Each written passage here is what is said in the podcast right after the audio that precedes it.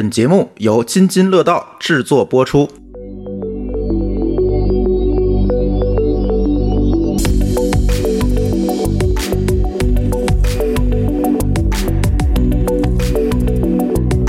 各位听友，大家好，这是久违了的编码人生节目。前段时间很多的朋友在问我，哎，你们编码人生节目是不是断更了？没有啊，强烈辟谣，没有。前段时间为什么一直没有更呢？其实大家也知道，编码人生这个节目呢，相对来讲比较依赖嘉宾跟我们一起来录，然后各行各业的嘉宾呢，我们也请了很多。但是前段时间不是因为疫情嘛，就是很难把嘉宾再叫过来，包括我们录音间这儿也封控了。所以就一直没有录。那既然疫情已经过去了哈，我们从现在开始，这个编码人生就要回来了啊！我们要跟大家继续多聊一聊关于开发者的故事。那今天的这期节目呢，有一点特殊哈。你看，之前我们都录啊，开发者的生活、工作，然后怎么跟产品经理打交道等等，包括一些比如 home worker 啊等等这些工作。但是今天呢，我们想聊一聊不太一样的话题，我们聊一聊。开发者生态，其实这个话题呢，很多的开发者都听过。但是呢，开发者生态到底包括了什么？或者是在中国开发者生态现在大家做的都怎么样？那这期呢，我们就请到了两位资深的开发者生态里面的从业者，跟大家聊一聊啊，开发者生态背后的故事。我们第一位嘉宾呢是来自 Sigma4，哎，我相信程序员都会上这个网站，对吧？啊，他们的合伙人波波。大家好，我是江波，然后在社区里面大家都叫我波波。呃，我来自 Sigma Fort 思否，然后是目前思否的这个运营和商业化的负责人。然后去年呢，我们也发起了呃一个开源软件叫 Answer，然后我也是这款呃开源问答知识型社区软件的这个联合创始人。那么业余时间呢，我就比较喜欢混迹在各个这个开源社区啊，所以我也是这个开源社的理事，以及今年的这个副理事长，以及在 CCF、CIC，然后包括阿帕奇 Local Community 都有一些贡献。OK，我们下一位嘉宾呢是来自我们的合作伙伴声网的开发者关系的负责人小西。哎，Hello，大家好，我是小西。毕业之后，我其实一直是从事云服务行业的这个 DevRel 相关的工作，也就是开发者关系相关的工作啊。比方说，大家可能经常听到的，像呃开发者市场营销、开发者这个教育等等的一系列的这种角色。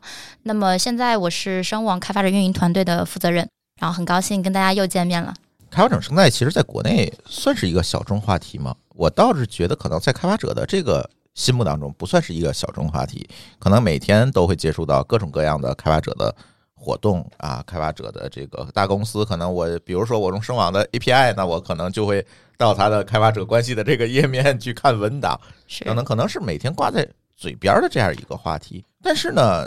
另外一种说法是什么呢？是在于说大家都觉得开发者生态的这个词非常泛，哎，开发者生态到底包括什么？开发者生态就是给开发者做一个文档放在啊网页上，那个网页就叫开发者生态了吗？还是说在这里呢有更多要去做的工作？甚至说现在可能很多开发者都分不清楚，这到底是一个企业的市场行为，还是是一个开发者关系行为？这两者之间又有什么样的区别呢？这个能不能请波波给我们来介绍一下呢？其实说到这个开发者生态这个词啊，就是不同的公司、不同的团队以及不同的从业者可能都有不同的理解。然后我这里可以简单谈一下我自己的理解。开发者生态这个词其实确实包罗万象，包含了非常非常多的具体工作。比如说具体而言，就是像刚刚呃小西，然后包括朱峰老师都有提到的这个市场工作。比如说现在其实有非常多开发者生态从业者在去做开发者用户增长。然后包括社区运营工作，我的用户进来了，我怎么把他留住，以及让他在我的平台上去活跃？然后包括我们常说的这个开发者体验，我怎么样去优化我的产品，然后以及优化我的文档，然后来帮助开发者成功。然后包括这个，呃，我们说最终这个开发者生态，它可能也会变成一个成果，一个结果，就是最终的生态繁荣是指什么？是比如说，在我整个的这个平台体系下。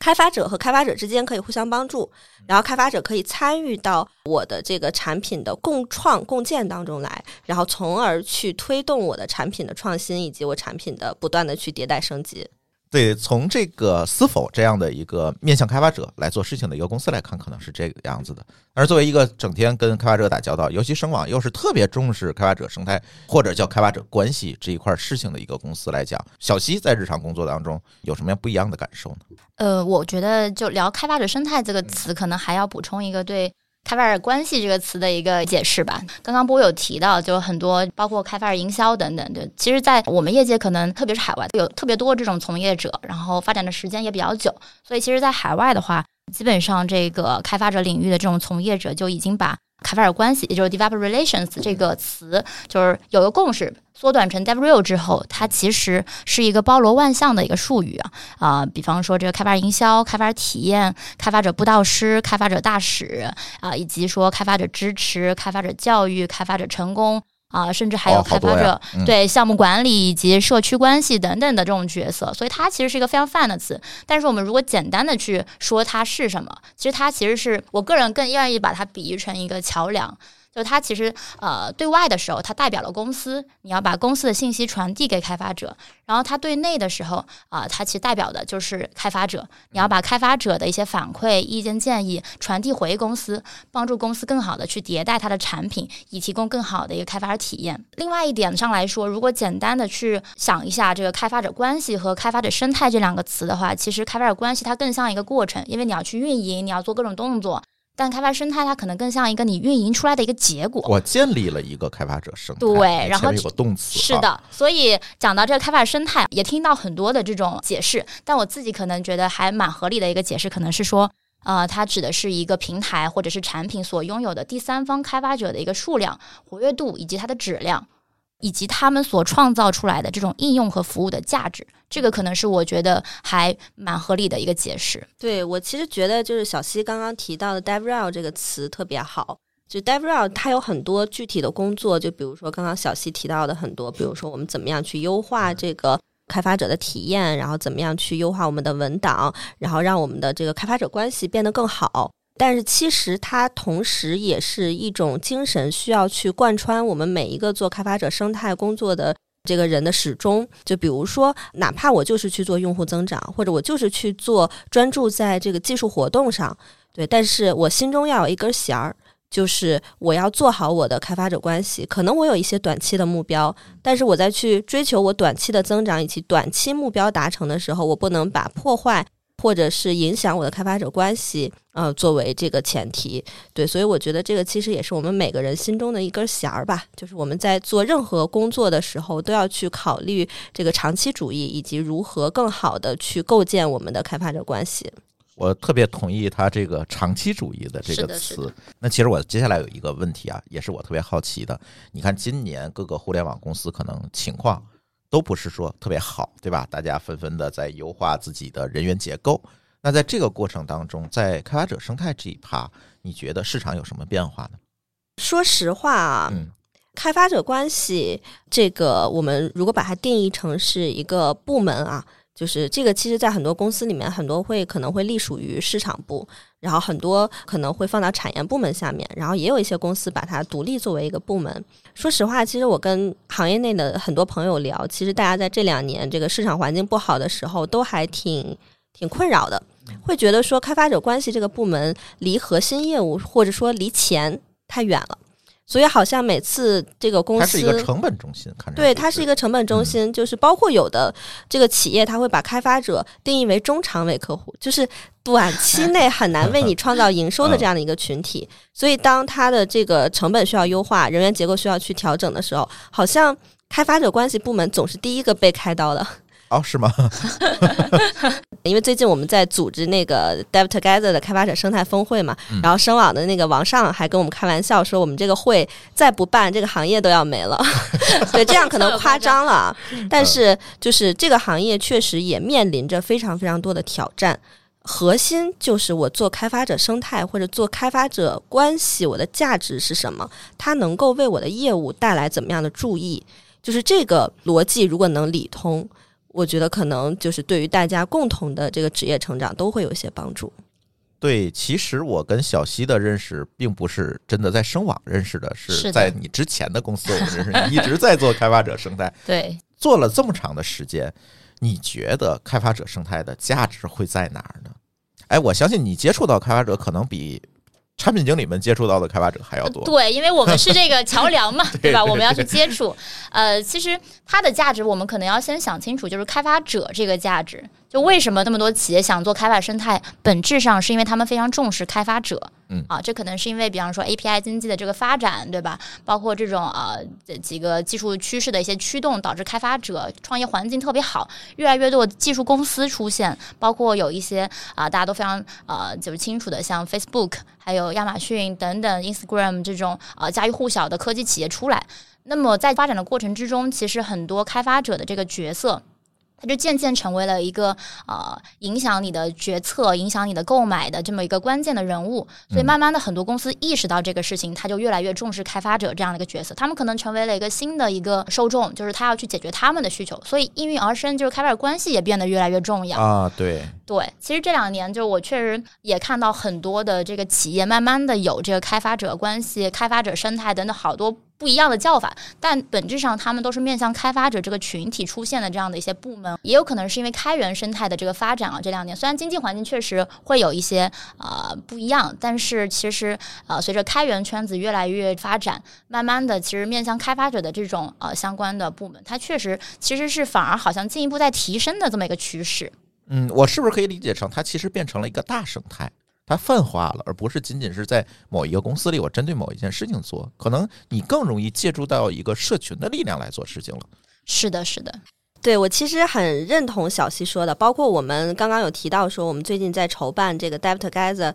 这个开发者生态峰会，其实我们也是希望给大家营造一个中立的平台，然后可能在过往。就是大家其实作为同行很难坐到一起说去交流，说我们是怎么样去构建我们的生态的。但是在这个大会的平台上，我们作为一个链接者，其实是把这个生态当中的呃各环的参与者都把它 involve 进来了，然后大家在这个大会的平台上去建立一种共识。就是我们要坚持长期主义，我们认同开发者的价值，以及我们用怎么样的方法论去把这个开发者生态做得更好，然后也帮助我的业务和我的企业去更好的成长。那么这样的共识建立之后，其实我觉得可能就对整个行业都会有更好的发展，因为我们还是确信。嗯，就是哪怕这两年的这个市场环境不是特别好，但是其实开发者生态或者说整个技术产业是在诸多产业当中还在非常坚挺的在走上坡路的一个行业。所以我们还是认为各家厂商也好，或者是媒体也好，或者是参与者也好，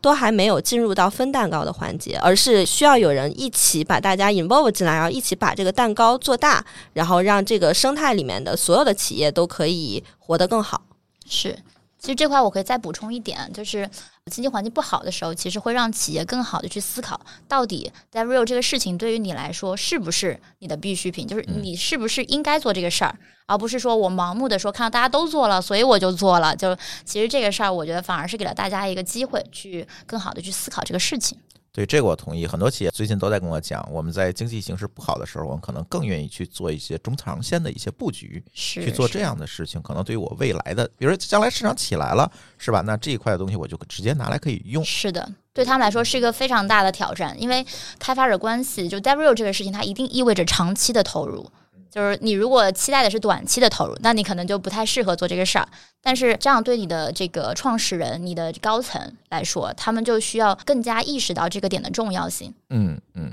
所以，思否的这次的开发者生态的大会，其实请到的其实是在开发者关系这一条线里面所有的角色和从业者吗？对，是的。其实我们这个大会的名称可能会让大家有一点困惑啊，就很多人看到开发者生态峰，会都还是会以为它是一个开发者大会。他先看到是开发者三个字，对对但是实际上它是一个就是去讨论我们怎么样去做生态的一个会，就是我们面向的这个群体是这个 DevRel 的从业者，然后比如说我们的这个技术社区的运营。然后这个开源社区经理，然后技术布道师、文档工程师等等，那可能都是我们这个会的目标受众。然后包括有很多这个关注开发者生态的初创企业的这些高层管理者们，然后包括很多大型企业的，它除了是做开发者生态的这个部门，可能还有企业战略部门的，都会去关注我们这个大会。还有我们这些帮助开发者生态做内容的公司。对对对，是的，因为朱峰老师在我们的这个开发者生态峰会上也有一个非常重要的这个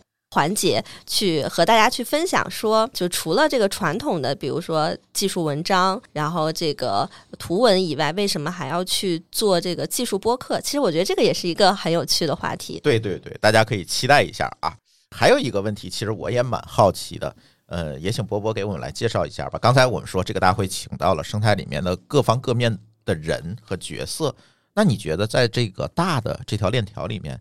嗯，都有哪些重要的角色呢？这个可能我们的开发者同学不是特别了解，他可能觉得我对接开发者关系就是可能有个开发者的关系的网站，对吧？有一个文档的后台啊，或者是说有可能我做得好，这个公司的人会联系我，可能就仅此而已。但是我们知道，在构建开发者关系的这个大链条里面，其实有很多很多角色。那从你们这样一个行业媒体的角度来讲，肯定是会接触的比较多，那能不能给我们介绍一下这些角色它在里面起到的作用呢？如果你是一个开发者的话，可能大概率你平常能接触到的，可能就是做用户运营的同学，或者是你去参加一场技术活动，然后这个技术活动上的这个讲师，他可能是很资深的工程师，这个可能就是开发者会接触到的角色。但实际上，在这背后还是有很多这个偏中后台的工作。呃，比如说我们现在就是比较常见到的一些具体的岗位啊，我们刚刚提到的文档工程师、技术布道师、做用户运营的同学、专注在做技术活动的同学，然后包括可能是偏技术品牌做 branding，呃，或者是。有的公司可能没有把它划分的那么细分，可能就是市场部的同学，他可能是去做用户增长的，呃，或者是呃去做整体集团品牌的，可能都是非常具体的这些工种。然后，当然在国内不是特别常见啊，但是很多公司也开始去慢慢去设立一些和开发者关系的产研的岗位，比如说就是专注于优化开发者体验的产品经理。和这个呃工程师的角色慢慢在国内也开始普及，可能这个岗位在呃国外在硅谷可能会更常见一些。对，所以虽然大家接触到的可能只是这个跟你去沟通的这个运营小姐姐，但是其实在背后往往有一个很庞大的支持团队。那有了这么多人，那这些人的工作的输出和他的工作的成绩应该怎么评估呢？接下来一个问题，我想问问小西了，因为你在过这么多公司哈，行业内是通常如何？考量关于开发者关系的这个大链条里面的这每一个岗位，大家的啊工作的成效如何量化？刚才我说了，这是一个非常中长线的一个布局嘛。那短期来讲，大家一定也要看啊，你做了什么样的产出，你取得了什么样的价值。那现在刚才我听波波来讲，可能很多事情有可能做一年两年你才能看见成绩。那短期的这个啊价值的衡量怎么来做呢？这问题提的特别好，因为我自己遇到特别多的人问过我这个问题。就我相信有很多做开发者运营团队的这个同学啊，就肯定是曾经或者正在思考这个问题。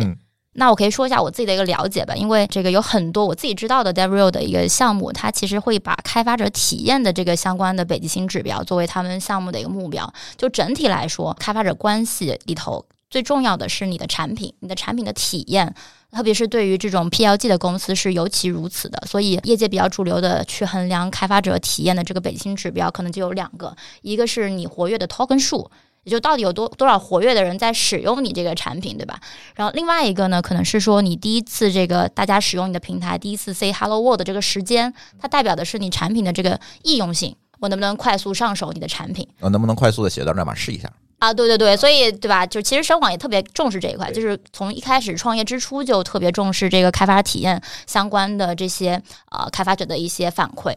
那么另外一个，就是因为刚刚提到就很多角色嘛，不可能每一个角色都是完全看这一个指标的，所以如果你要去啊、关注每一个角色它的衡量指标的话，那可能就要看具体角色。但是，一般比较通用的就是开发者对你的认可度，就是你的推荐的值。主流的，比方说它会有个 NPS 值来看大家对你这个推荐的指数。那比方说我反馈你的文档可能是多少多少分，你的这个 sample code 可能是多少多少分。啊，对，声网的那个开发者页面上经常会让我提交反馈。我们会定期会弹出来，就是让大家来填这个反馈。那这样的话，你就会有个长期关注这个开发者体验的这么一个反馈。每个团队都会有它相关的一个衡量的一个值。在你们眼里，开发者是用户还是客户呢？在我们公司来说，它一定是用户，因为嗯它一定是先成为一个用户，它才有可能成为一个客户。就所以，我们关注他的体验也是在于我们把他们当成我们的使用者，就是希望他们能充分的玩我们的 SDK 嘛。所以一开始就一直都是有，就是你只要是注册了，就每一个开发者都有一万分钟的免费额度。就是一般情况下你自己玩，不是搞这种这个创业项目的话，其实基本上都不会超过这个分钟数。是是，对对对所以它本质上是一个我们在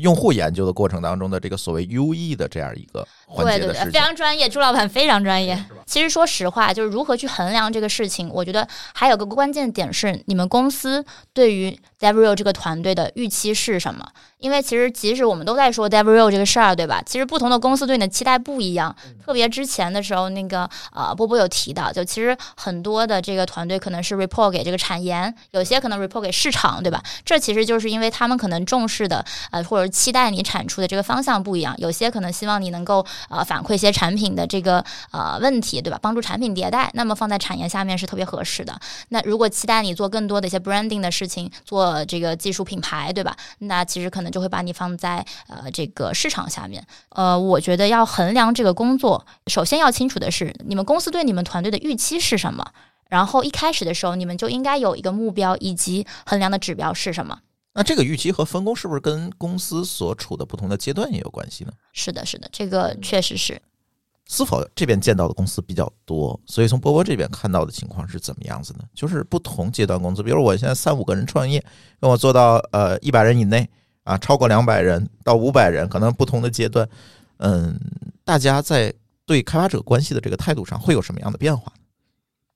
呃，其实你公司的产品形态不一样，然后你公司所处的阶段不一样，开发者生态对于你的业务价值以及你适用的开发者策略都是不一样的。对，比如说，如果你是一个开发者工具，那你可能是一款 to C 的产品，那你在去做开发者生态的时候，你面向的其实就是 C 端的开发者，那他一定先是你的用户，然后才有可能会去成为你的客户。但如果你是一个非常重决策，然后比较重的产品，那可能在很多人看来，就还是会把这个开发者离 to B 会更近一点。那可能就是更 to B 的那种增长的逻辑。包括现在很多云厂商，他现在用的方式还是说我去呃通过各种各样的方式，然后让开发者注册到我的平台，然后我把它当成销售线索去处理。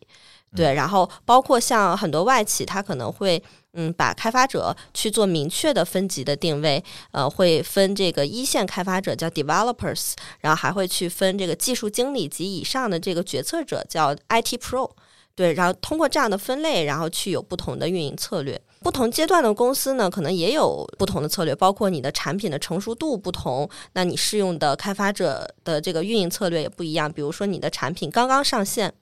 那可能你的产品成熟度还比较低，或者说它还是一种未经验证的状态。那么这个时候其实不太适合去做大规模的开发者用户增长，可能你更多的是需要呃有一些你的种子用户或者我们说 power users 帮助你一起去共建以及打磨你的产品。当你的产品进进入到一种比较成熟的阶段的时候，可能才是说我 focus 在增长上，我怎么样让这个更大规模的用户去使用我的产品，然后以及再下一步我去思考说我怎么样把我的用户，然后或者说把这个 developers 去慢慢向我的这个付费的客户去转化。所以其实。不同产品类型、不同阶段的公司或者你的产品成熟度在不同的阶段都有完全不同的打法。我其实觉得这个部分啊、呃如果我们简单的我们画三个阶段，比方说他呃创业企业可能在冷启动的这个阶段，以及 A 轮以及 A 轮以后这么三个的话，那其实，在冷启动的阶段，可能因为公司本身目标会不一样，对吧？可能在冷启动阶段，呃，这个投资者他可能更关注的也是说你能不能去验证你的产品和市场场的一个契合度。所以这个阶段，呃 d e v r i l 他甚至都可能不是一个专门的一个同学在做，他可能就是分散在这个创始团队里面，对吧？特别擅长这个。演讲的同学可能就是去做开发营销的，去演示的。那有一些同学可能就是负责这个文档等等的，所以他并不一定要呃有一个专门的同学去做这个事儿。但他对你的期待可能就是你要去协助去验证产品和市场的契合度，去把这个开发体验做到最好。对吧？这时候还没有扩量，像刚刚波波说，他没有一个扩量的一个目标，呃，因为如果体验做不好，即使你进来再多的用户，说白了他也留不住。那么到了 A 轮之后，那这个时候他就会比较关心能不能招募和留住开发者，呃，并且可能投资者也需要你，对吧？达到一个里程碑，能够对标一些相对比较成功的一些项目。所以这个时候 d e v r i l 的这个作用就会变得更加重要了。是呃，比方说你肯定是需要有一个全职同学来做这一块了，你要去专门去追踪这块的一些呃计划和成果，就没有办法让创始人或者是开发负责人来兼职做这个事儿，对吧？那么这个时候，常见的对 Devro 的期待可能是说，除了原本的开发者体验之外，那你还需要去建立你们产品在社区的一些认知度，然后招募到开发者去首次使用你们的这个 API 去呃玩起来。以及可能过程之中，你还要获得一些产品反馈，去帮助你们产品在这个阶段的迭代更加成熟起来。那再到 A 轮之后，可能这个时候，呃，说实话，它可能需要你，呃，不仅要留住开发者，可能还需要你有足够多的这个成功的一些开发者的这种案例等等，啊对对对，一些最佳实践等等。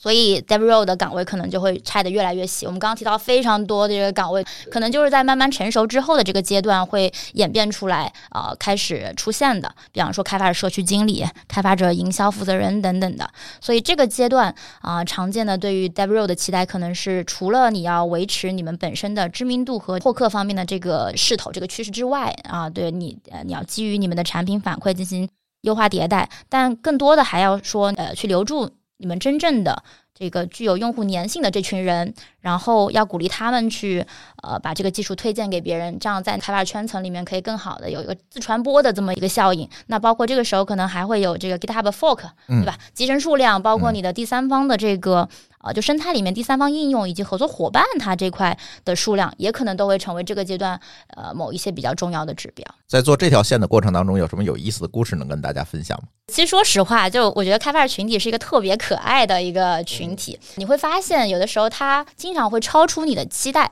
就因为声网其实从二零一九年开始，每年都会办黑客松比赛嘛，特别巧啊、前面几年也是跟那个 e m o 这边合作的。对对对，对，所以啊、你会发现那个过程之中，比方说我们一开始期待的是这个可能会啊、是比方说 A、B、C 这几个场景的一些这种输出，但最终交上来作品里面，你会找到很多超出你原本期待的这么一个作品。有惊喜，对，有惊喜，他们特别爱创造这种惊喜，是一个特别有创造力的富。有创造力的对对对，是的，并且在这个过程之中，你会发现他们经常会用一种你觉得沟通上非常舒适的方式和你进行。其实有的人说开发者情商低这件事情好像是不存在的哈，我觉得没有这种说法我觉。得也是。波波，你从你们的是否的社群里面能够获得怎样的故事呢？关于开发者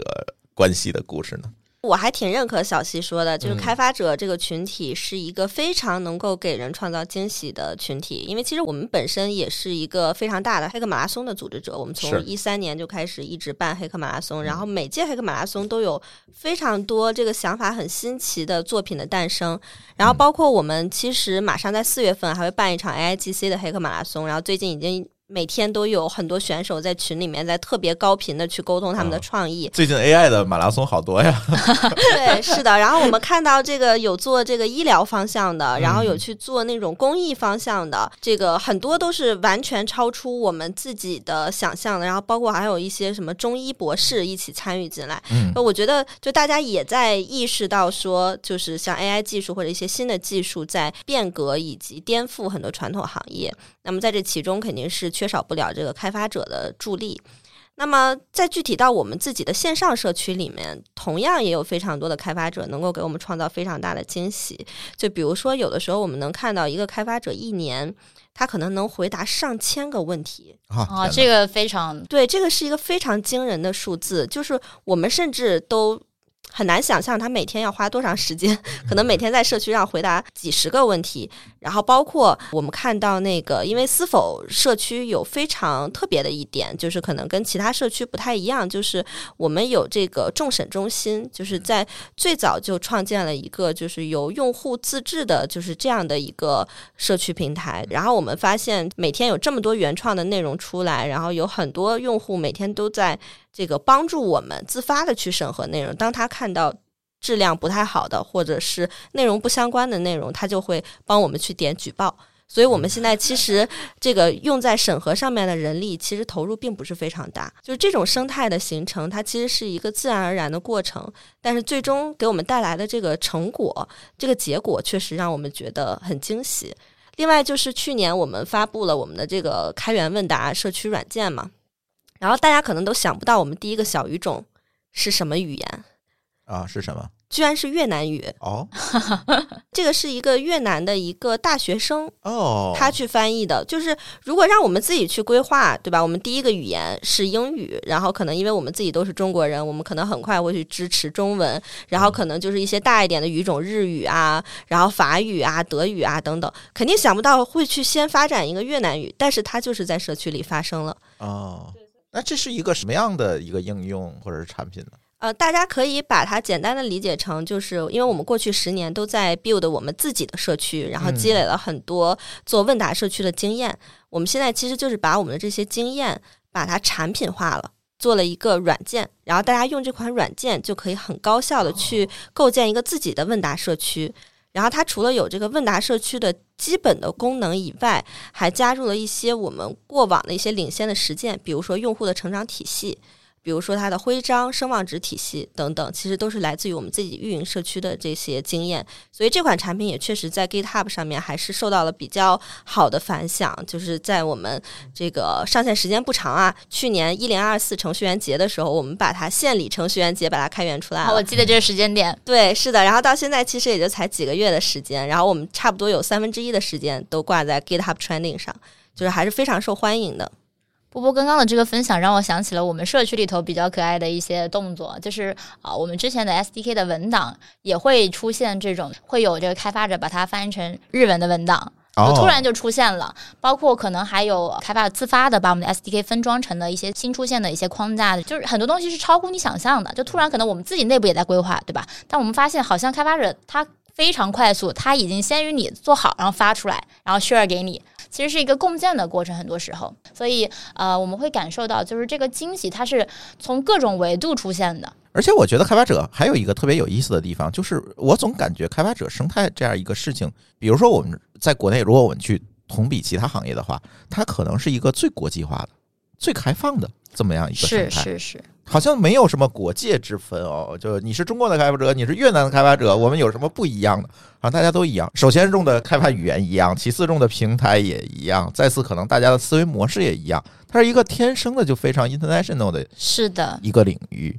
当然了，如果我们回到我们中国的市场，当然中国市场它有一定的特殊性，但似乎这个特殊性也不太能够遮盖这样的一个全球化的这样一个共性。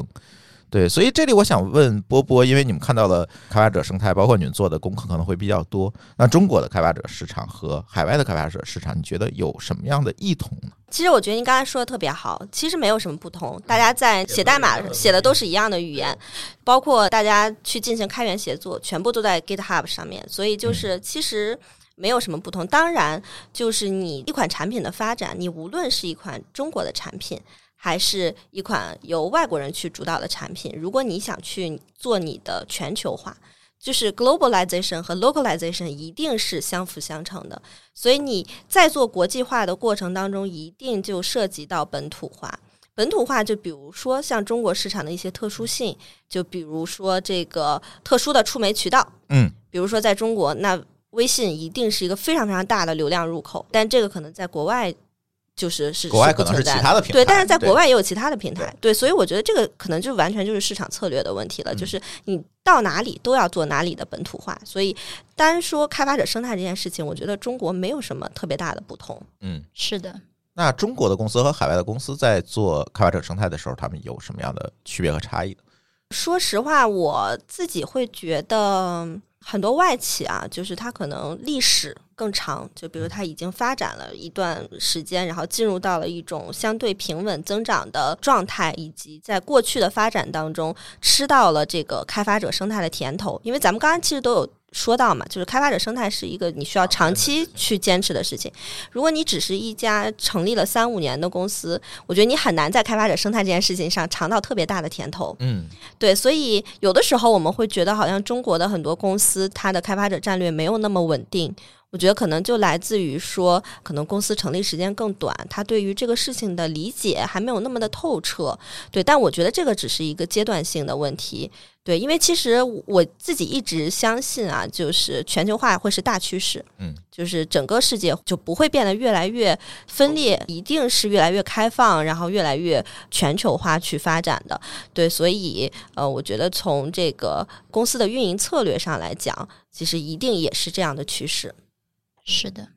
那小溪能不能帮我们举举例子？因为我知道声网在这个很多地方它都有自己的开发者和自己的开发者生态。那你们可能接触的各国的或者是全世界的开发者可能会比较多。那能给我们举几个在海外的，不管是声网也好，其他公司也好的一些成功案例吗？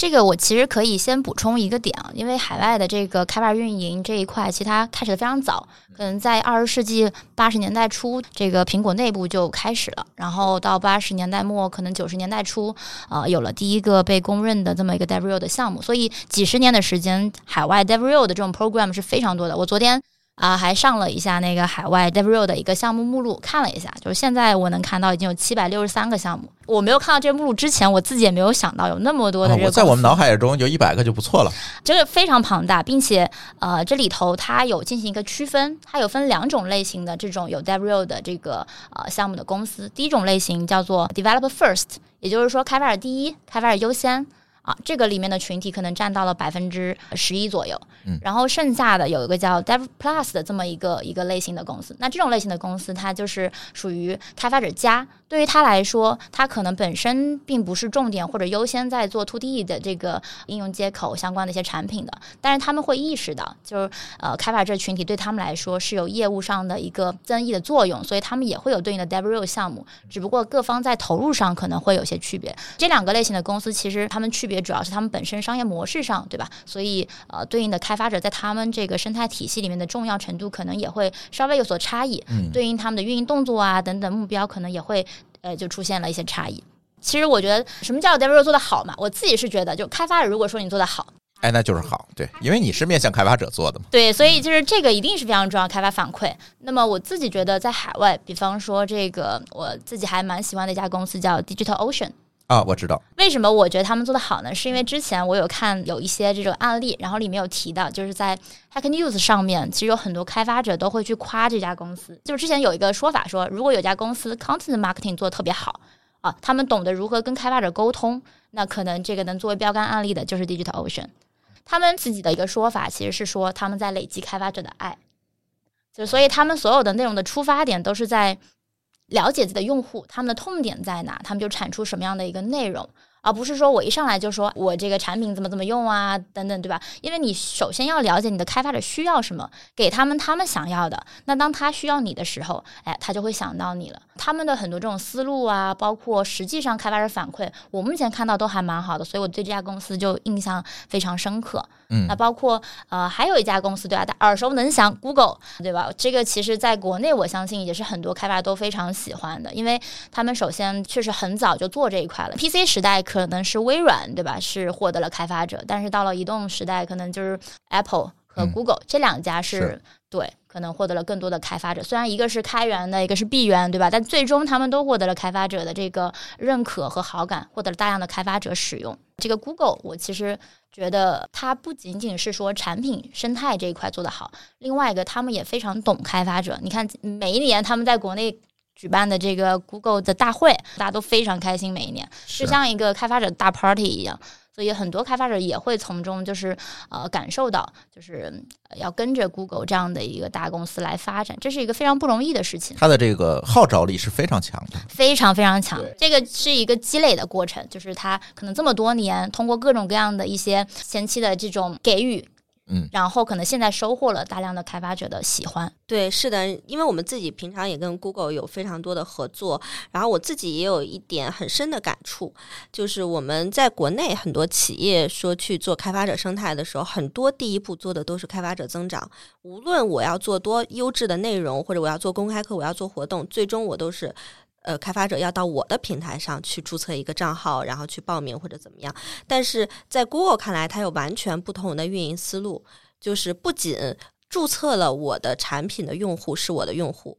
在各个社区里面活跃的用户都是我的用户，所以。像每年那个谷歌在国内去举办这个谷歌开发者大会的时候，然后都会有在社区里面会有非常多的很好的 UGC 的内容诞生出来，比如说会有用户自发的去整理说今年的谷歌开发者大会 Flutter 又有什么新的更新等等，然后谷歌都会主动的联系到我们，然后通过我们去 sponsor 这些 developers，或者是给他们一些谷歌的大礼包。对，就是它非常的长期主义。我不是要快速收割，快速的让这些开发者来到我的平台，他在你的平台活跃，他去传播我的技术，他同样是我的开发者。其实 Google 这一块儿我们也深有感受，本身我们也在组织这个 Google 的开发者社群的活动嘛。然后从一二一三年开始，一直跟 Google 走了这十年。然后我明确的能看到 Google 在这一块儿的这种所谓长期主义的这种思想投入的一是非个贯彻常大是非常非常，第一个很大，第二个是非常非常的长期持久。是这个似乎很少有其他，别管国内的还是海外的企业能够比上它的这种长期主义的这种思维。可能唯一能比上的就是苹果，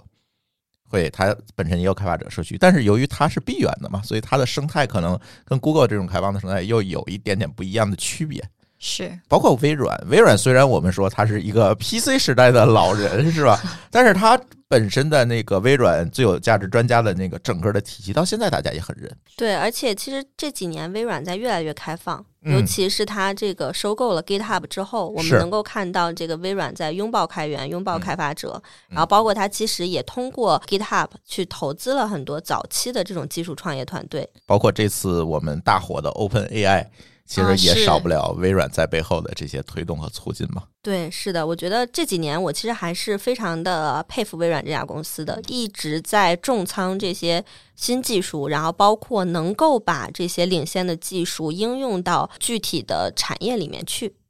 对，其实声网的开发者生态一直都做得特别好，在我看来，就是很多初创公司。嗯，开发者生态这件事情，它真的是一把手工程，就是 CEO 自己重视这件事情，这件事情就一定能做得好。对一些技术出身的 CEO 更愿意去。是的，是的。那么声网的 CEO 其实也是技术背景嘛，所以嗯从创业第一天他就特别看重开发者体验这件事情。嗯所以我觉得这个也是声网开发者生态做的比较好，开发者能够成功的一个非常重要的因素。是是是，其实这个说大了，其实我们可以讲，它是一个在生态里面大站位公司的一个担当。我觉得它是有这样一个责任和义务，把整个的开发者关系、开发者生态，甚至是整个的这个开源生态推动起来。它在里面起到了一个非常良性的一个推动和引领的一个作用，最后变成社会责任，而不是仅仅的是为了我的产品怎么去卖来做。我觉得这个是国内很多企业要学习的东西。而且其实本身一个良好的这个开发生态的构建，它就是需要多方参与嘛，不同角色，包括像咱们中立的社区，包括技术厂商、布道师或者是开发者，其实都是以不同的参与方式参与进去。但只有这些角色都参与进去，这个社区才有可能变成一个呃相对比较完善且丰富，能够比较好的自我运转的这么一个生态。说了这么多好的了，我觉得接下来大家可以说说问题了。先问波波吧，你觉得现在国内的开发者生态这一趴，嗯，还有什么值得改进和精进的地方？嗯、我们每年都会去做一个开发者生态从业者的调研报告，然后在这个调研当中呢，我们其实也会收集这些从业者遇到的问题。其实我们目前看到的最大的问题，依旧是非常多公司的开发者战略不稳定。啊，其实就是我们刚刚提到的，就是在经济环境好的时候，大家都愿意说我长期主义，我都知道说开发者生态这件事情要长期投入，它是一件正确的事情。但是当业务受到影响，然后经济环境不好的时候，可能战略上就会发生非常大的调整，然后让这个从业者也比较迷茫。嗯然后由这个衍生出来的就是从业者的职业发展的迷茫。具体来说，就是在非常多公司里面，可能开发者生态的这个部门还是一个相对比较小的部门。可能大公司可能能有几十号人或者上百号人，但是对于绝大多数公司，可能也就是一个五六个人的小团队。啊甚至是兼着做，对，是的，在这种情况下，好像就看不到这个职业上升，或者说这个阶级攀爬的这个可能性。对，所以这个也是让很多人感觉非常的 confused，甚至很多人说我不愿意去做开发者生态了，我愿意去做离钱更近的事情，我要去做离这个销售更近的这个业务市场。对，所以我觉得这个可能是这个行业很大的一个问题，就是大家还是要，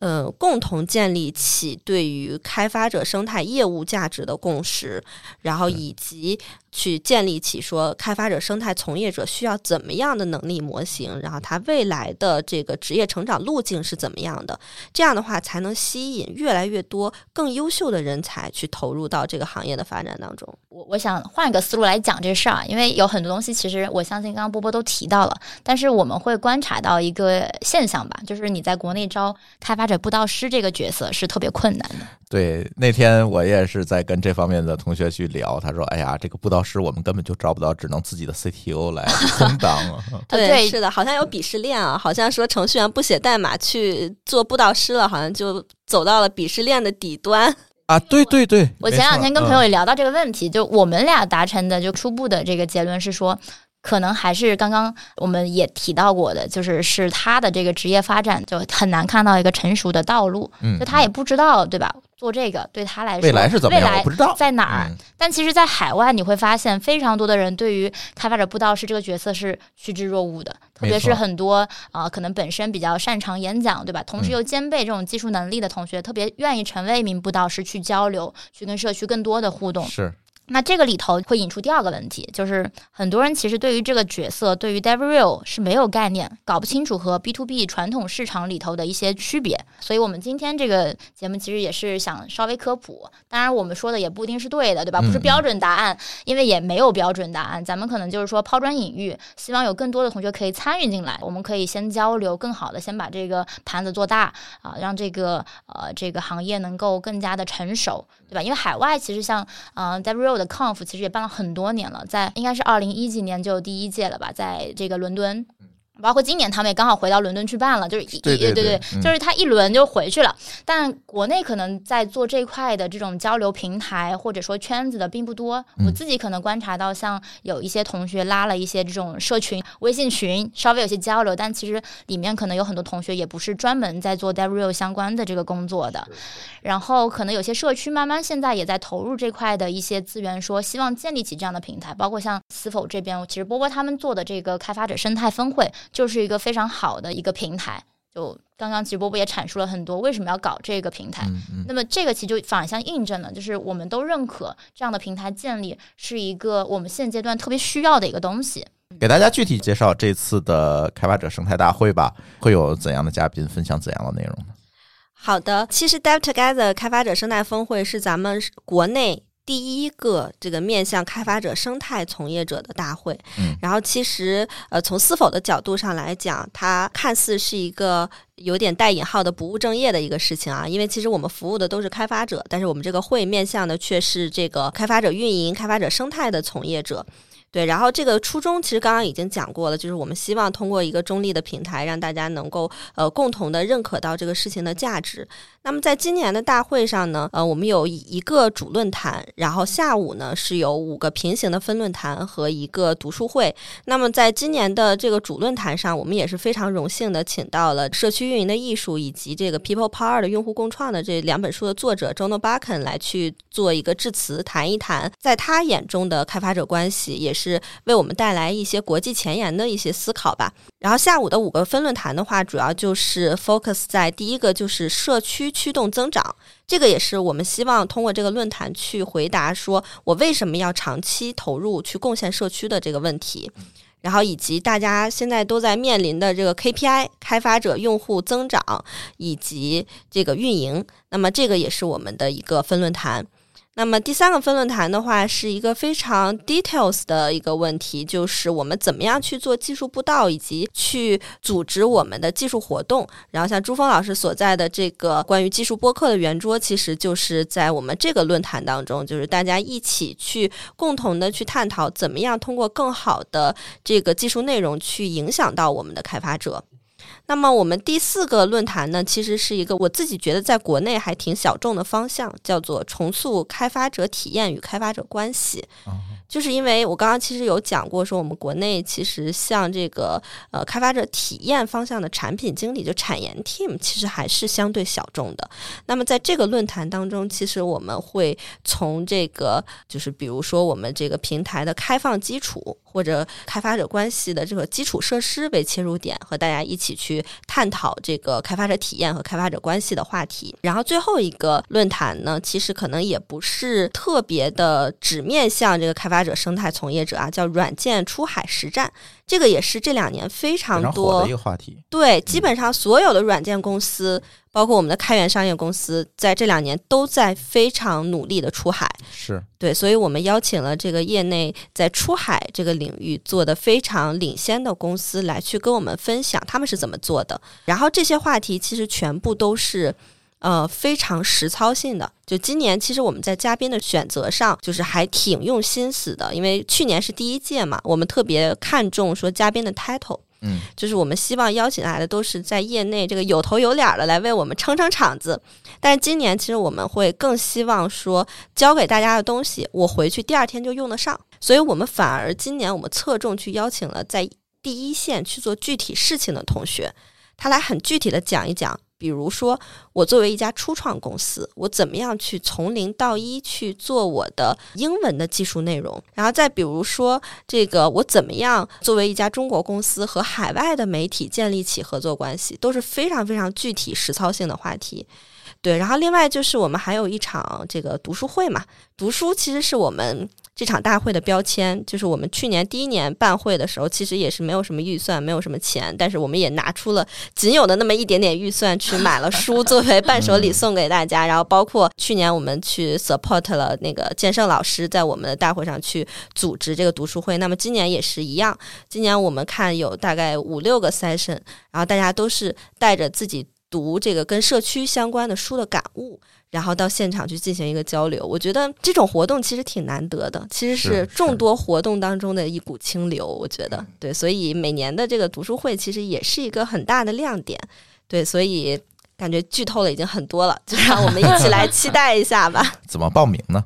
大家可以在那个百格上面去搜索我们的大会名称，就叫 Dev Together。二零二二开发者生态峰会，因为这个很抱歉啊，二零二二年的会居然拖到了二零二三年去办。你别赶上东京奥运会了。昨天我发朋友圈那个邀请函的时候，还真有个人给我留言了，说被是不是是不是写错了呀？对，这个其实就是参考了我们东京奥运会的命名方式，一下就高大上了。对对对，是的。然后其实我们今年还会有我们原计划 Dev Together 二零二三的活动，可能在今年的下半年会去举办。对，然后也是欢迎大家要门票吗？要门票，对我们，因为说实话啊，就是我们去带引号的公益的去做这件事情，还是蛮有成本的。就是别让我们亏太多，对吧？对对对，就是除了人力的投入以外，其实还有一些硬性成本，比如说我们的每张门票里面都含了一顿还不错的自助餐，然后都包含了一个还挺丰富的大礼包。其实这两个加在一起的硬性成本支出已经超过了我们的票价，所以大家可以放心去买票，肯定可以吃回拿回票价。物超所值是吧？我们也会把这次大会的报名链接放在我们这期节目的 show note 里面，大家也不用去搜索了，直接点击报名就可以了。好的，谢谢谢谢。好，那我们的这期关于开发者生态的编码人生节目呢，就先跟大家聊到这里。还是那句话，如果大家愿意去参与啊，是否这次举办的开发者生态峰会的话，可以在我们的节目的 show note 里面点击报名链接来报名参加这次的大会。我们的这一期编码人生就先跟大家聊到这里，感谢大家的收听，我们下期节目再见，拜拜。拜拜。拜拜。感谢您收听本期节目。本期播客节目由津津乐道制作播出。您也可以在我们的官网 d a o 点 f m 找到我们的更多内容作品。如果您喜欢我们的节目，欢迎在微信、微博、朋友圈等社交媒体转发分享。您的分享对我们而言十分重要。如果您希望与我们互动，可以关注我们的微信公众号“津津乐道播客”，天津的津，欢乐的乐，道路的道。在关注后按提示操作，即可加入我们的听友社群。